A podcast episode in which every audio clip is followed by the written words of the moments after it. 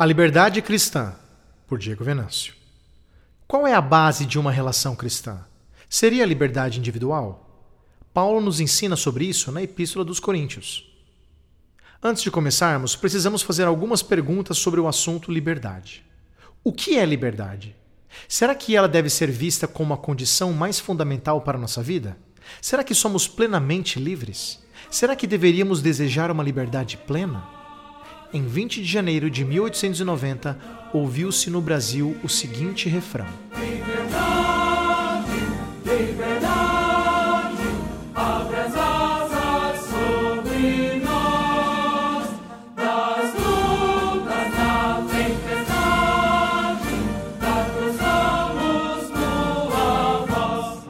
Rompemos com a monarquia pensando estar concebendo a liberdade para o povo, trazendo o poder para o povo. Afinal de contas, república significa coisa pública, coisa do povo. Bem, cá estamos nós em 2019 tentando saber o que fazer com essa coisa pública que ainda parece ser um grande elefante numa loja de cristal. Temos impostos nos enforcando cada vez mais, uma burocracia pesada que consome tanto recursos quanto o tempo de um país inteiro, uma Constituição com milhares de emendas. A briga pelo poder e as ideologias provam que, talvez, não estejamos tão livres quanto esperávamos. A realidade é que a liberdade não abriu as asas como nós esperávamos. O imaginário humano idealiza um tipo de liberdade naqueles moldes de não ter a quem responder, não ter chefes ou alguém dizendo o que fazer ou não. Mas esse conceito imaginário é impossível de se concretizar. É impossível porque liberdade ilimitada pressupõe poder ilimitado. Se alguém tem liberdade ilimitada, isso implicaria no fim da liberdade de todo mundo. Portanto, a liberdade não é uma boa base para pensarmos na nossa existência. A frase popular, a minha liberdade termina quando começa do outro, já nos orienta para mostrar que a liberdade tem limites. Somente quem é onipotente pode ser plenamente livre. E esse único ser verdadeiramente livre é Deus. É por isso que a Bíblia não comete o erro que o hino e os brasileiros daquele tempo cometeram. Ela nunca parte do princípio de que o homem é livre no sentido pleno. A Bíblia parte do conceito de liberdade vigiada, liberdade condicionada. Uma liberdade condicionada ou vigiada pelo Ser Supremo que é totalmente livre. Em Gênesis capítulo 2, versículos 16 e 17, nos apresenta uma realidade de que a verdadeira liberdade está em ser obediente ao ser que é plenamente livre. Que diz o seguinte: Então o Senhor Deus ordenou ao homem: Podes comer livremente de qualquer árvore do jardim, mas não comerás da árvore do conhecimento do bem e do mal, porque no dia que dela comeres, com certeza morrerás. A nossa liberdade nunca foi, nem nunca será plena, mas será uma liberdade vigiada por Deus, e se nos submetermos a esse conceito de liberdade, só aí seremos plenamente felizes, desfrutando daquilo que Deus preparou para nós. Liberdade e propósito. Ora, a liberdade não pode ser o fator primordial. Nós só seremos plenos não quando tivermos toda a liberdade, mas quando cumprirmos o propósito para o qual fomos criados. O cachorro, por exemplo, não tem crise existencial. Não se pergunta por que ele tem um dono que não passeia com ele todos os dias. Isso acontece porque ele vive dentro do propósito para o qual foi criado. A mesma coisa ocorre com o peixe e os animais. Todos obedecem sem questionar a sua natureza. Nós estamos rompidos com Deus e em crise com a nossa natureza. Nós deveríamos manifestar a imagem e semelhança de Deus na terra, mas é justamente isso que estamos tentando negar: Deus. Nós queremos ser Deus. Nós queremos ter a liberdade plena que Deus tem. Negamos o inegável. Estamos no mundo de Deus. Rompemos com ele e nos tornamos escravos do pecado. Nossa relação com as coisas é uma relação idólatra. Essa escravidão só terá fim pela graça e misericórdia de Deus, que descerá do céu, pisará nesta terra e cumprirá em perfeita obediência às exigências colocadas para o primeiro Adão. Jesus Cristo é o segundo Adão, o Adão perfeito que nos resgatou da nossa escravidão e nos colocou no plano da liberdade original. E querem saber mais? A liberdade não é desejável nem mesmo para a realidade da glória celeste. Nossa liberdade será eternamente condicionada à pessoa de Jesus Cristo. Seremos eternamente criaturas que se relacionam com o Pai através do sacerdócio de Jesus. Nossa liberdade é total dentro dos propósitos e condições divinas. Tivemos oportunidade de refletirmos um pouco sobre liberdade e aplicarmos na vida cotidiana da igreja. O nosso texto está baseado principalmente em 1 Coríntios 10, dos versículos 23 a 33. Os coríntios precisavam aprender a lidar com a liberdade que eles haviam recebido em Cristo. Mas, como acabamos de ver, nós somos livres em certo sentido. O que Paulo procura rebater é a questão dos coríntios participarem de festividades pagãs e ali comerem comida oferecida aos ídolos. De fato, o comer uma comida oferecida aos ídolos não é um mal em si. Paulo já falou sobre isso anteriormente em 1 Coríntios capítulo 8, versículos 4 a 6, que diz o seguinte: No tocante à comida sacrificada a ídolos, sabemos que o ídolo de si mesmo nada é no mundo e que não há senão um só Deus. Porque ainda que há também alguns que se chamem deuses, quer no céu ou sobre a terra, como há muitos deuses e muitos senhores, todavia para nós há um só Deus, o Pai, de quem são todas as coisas e para quem existimos. E um só Senhor, Jesus Cristo, pelo qual são todas as coisas e nós também por ele. Ao que parece, Paulo usa o argumento deles contra eles próprios. Para eles poderem participar das comidas oferecidas aos ídolos pagãos, eles se valiam deste argumento em 1 Coríntios 10, versículo 23. Todas as coisas são permitidas, mas nem todas são proveitosas. Todas as coisas são permitidas, mas nem todas são edificantes. Todas as coisas me são lícitas, sendo subentendidas pela liberdade conquistada em Cristo. Mas Paulo vem trazer os cuidados que eles deveriam ter e as implicações que não enxergavam. Paulo usa a palavra oikodomei, que significa edificam ou acumulam. Portanto, traz o sentido de que determinadas ações, embora não caiam num problema religioso, ético, elas não constroem nada benéfico também. Nós, como cristãos, temos a preocupação de fazer algo, sempre com pensamento superior, algo de qualidade elevada. Outra coisa para se notar é que Paulo é mais negativo na abordagem do versículo 23. É mais como um tom de não faça do que em tom de autorização. A razão primordial para isso é a preocupação com os irmãos, principalmente com aqueles que são mais fracos. Paulo diz para comer de tudo que se vende no mercado sem perguntar de onde veio aquela comida, para que a consciência não seja contaminada.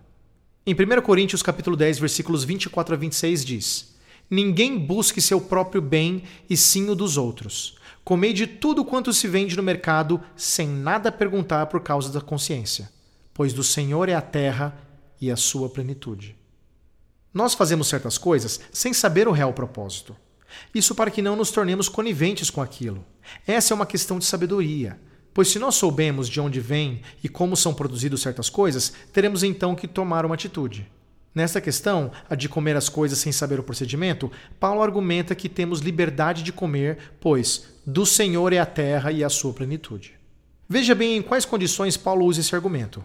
Deus criou o alimento e não será o fato de alguém dizer que aquilo é para este ou aquele Deus que o alimento deixará de ser saudável para comer. Deus é quem fez aquilo. Porém, devemos sempre levar em conta que o pecado entrou no mundo e nem todas as coisas são puras. Nem olhemos com pureza para elas. Veja como este argumento pode ser deturpado por teólogos liberais. Deus fez o sexo, o sexo é bom. Não pode ser mal porque Deus o fez, então praticarei como eu quiser. Consegue entender a distorção do argumento? Os liberais não levam em conta a depravação total. O homem está corrompido pelo pecado. Por isso, precisamos analisar as nossas relações com as pessoas e com as coisas, pois podemos usá-las de modo pecaminoso, apesar de ter sido feito por Deus. A minha liberdade nunca é totalmente livre, principalmente no seio da igreja. Lá isso ocorre por causa da preocupação com o escândalo que pode provocar nos irmãos de consciência mais fraca. No versículo 27 de 1 Coríntios 10, o argumento é quase o mesmo. Se, portanto, algum incrédulo vos convidar e quiser dizer, comei tudo que vos for servido, sem nada perguntar por motivo de consciência. Percebe-se aqui uma negativa e se quiseres ir? Paulo não está estimulando o comer na casa de incrédulos por causa de todos os problemas de idolatria existentes na cidade. No versículo 28, se alguém alertar sobre algum alimento, então não devemos comer, porque isso será escândalo para quem advertiu. Que diz o seguinte: Mas se alguém vos disser, isso foi oferecido em sacrifício, então não comais por causa daquele que vos advertiu e por motivo de consciência. No versículo 29, percebemos um cuidado de Paulo não só com as coisas que edificam, mas também com a liberdade. Ele preza a liberdade. Diz o seguinte: Não estou falando da tua consciência, mas da consciência do outro. Pois por que seria julgada a minha liberdade pela consciência de outra pessoa? Interessantíssimo, porque o sentido aqui é que não devemos também acomodar a nossa consciência à consciência dos crentes mais fracos. É desejável que os crentes de consciência mais frágil amadureçam. Veja um trecho das Institutas onde Calvino alerta sobre isso. Diz o seguinte: nos dias de hoje, muitos nos consideram tolos por fazermos defesa do livre uso das carnes, do livre uso dos dias da semana e das roupas e de outras coisas semelhantes que a eles parecem brincadeiras frívolas.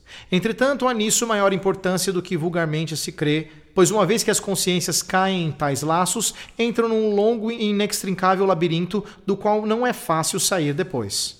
Se alguém começar a duvidar e se é lícito usar linho em seus lenços, camisas, toalhas e guardanapos, depois não estará seguro nem sequer de poder usar cânhamo, e no fim começará até a duvidar de ser lícito usar estopa e dar as voltas ao redor de si, perguntando se se pode cear sem guardanapos ou não, se pode abrir mão das toalhas. Se alguém acha que parecerá lícita uma ceia um pouco mais delicada, em breve não lhe virá à mente a ideia de que poderia sustentar seu copo com alimentos ainda mais inferior. Se hesitar quanto a um vinho mais fino, logo não beberá com a consciência tranquila, nem água a pé, e finalmente não se atreverá em tocar nem a água mais doce e clara que a outra. Em resumo, irá tão longe em sua loucura que terá por gravíssimo pecado passar por cima de uma palhinha atravessada, como se diz. O exemplo de Calvino mostra a realidade daqueles que vão achando problema em tudo, até o ponto de não terem confiança, de não fazerem mais nada, por serem acusados por sua consciência pesada. O argumento continua no versículo 30. Em 1 Coríntios 10, capítulo 30, diz: E se participo com gratidão, por que eu seria culpado por algo pelo que dou graças? Se dentro daquilo que não é ordenado nem fere princípios fundamentais da fé, das escrituras e da consciência, então deve ser feito com gratidão a Deus. Ou seja, o árbitro de tudo é Deus. A consciência frágil de alguns irmãos não deve tirar a paz de um irmão que pratica tal coisa com gratidão. No versículo 31, Paulo usa um critério ainda mais pesado do que as consciências. É o de que Deus está vendo tudo e tudo deve ser feito buscando a sua glória. Em 1 Coríntios capítulo 10, versículo 31 diz: Portanto, seja comendo, seja bebendo, seja fazendo qualquer outra coisa, fazei tudo para a glória de Deus. Nos versículos 32, 33 e 1 do capítulo 11, Paulo diz que não devemos servir de tropeço para ninguém. Ao contrário, devemos ganhar nossos irmãos. E diz o seguinte: Não vos torneis motivo de tropeço nem para judeus, nem para gregos, nem a igreja de Deus. Assim como em tudo eu também procuro agradar a todos, pois não busco meu próprio bem, mas o de muitos, para que sejam salvos. Perceba a harmonia entre os versículos 31 a 33. Não é o pensamento de faça para a glória de Deus com gratidão, apesar de lesar o irmão de alguma forma. Nada glorifica a Deus se prejudica os irmãos de consciência mais frágil. No capítulo 11 de Coríntios, versículo 1, Paulo encerra dizendo: Sede meus imitadores, como também eu sou de Cristo. No final das contas, o que sustenta essa relação entre irmãos? É a liberdade? No que Paulo imita Cristo? Paulo imita em muitas coisas, mas o que ele quer dizer com isso é que ele imita a Cristo principalmente no amor. É impossível para nós termos liberdade plena, mas Deus nos faz livres pelo amor. Deus usou da sua liberdade para nos criar por amor. Jesus Cristo usou da sua plena liberdade para nos dar a sua vida por amor. Nós devemos ter cuidado naquilo que fazemos por causa dos nossos irmãos, não baseados na liberdade, mas no amor. Então, a questão não é se sou livre para fazer ou não certas coisas. A questão é se amamos e assim ganhamos nossos irmãos. Cristo levou em conta a nossa fragilidade total. Assim deu a sua vida por nós para nos ganhar para Deus. É nisso que o apóstolo imita o nosso Senhor. E é nisso que devemos imitá-lo. Você gostou deste post sobre a liberdade cristã? Então compartilhe essa mensagem com seus amigos, sua igreja e familiares. Coloque o seu e-mail no nosso blog para não perder nenhum post. Siga-nos no Facebook, Instagram e Twitter. Conheça a Telmídia. Vídeos cristãos para você e sua família, 15 dias grátis. Assista quando quiser, onde quiser.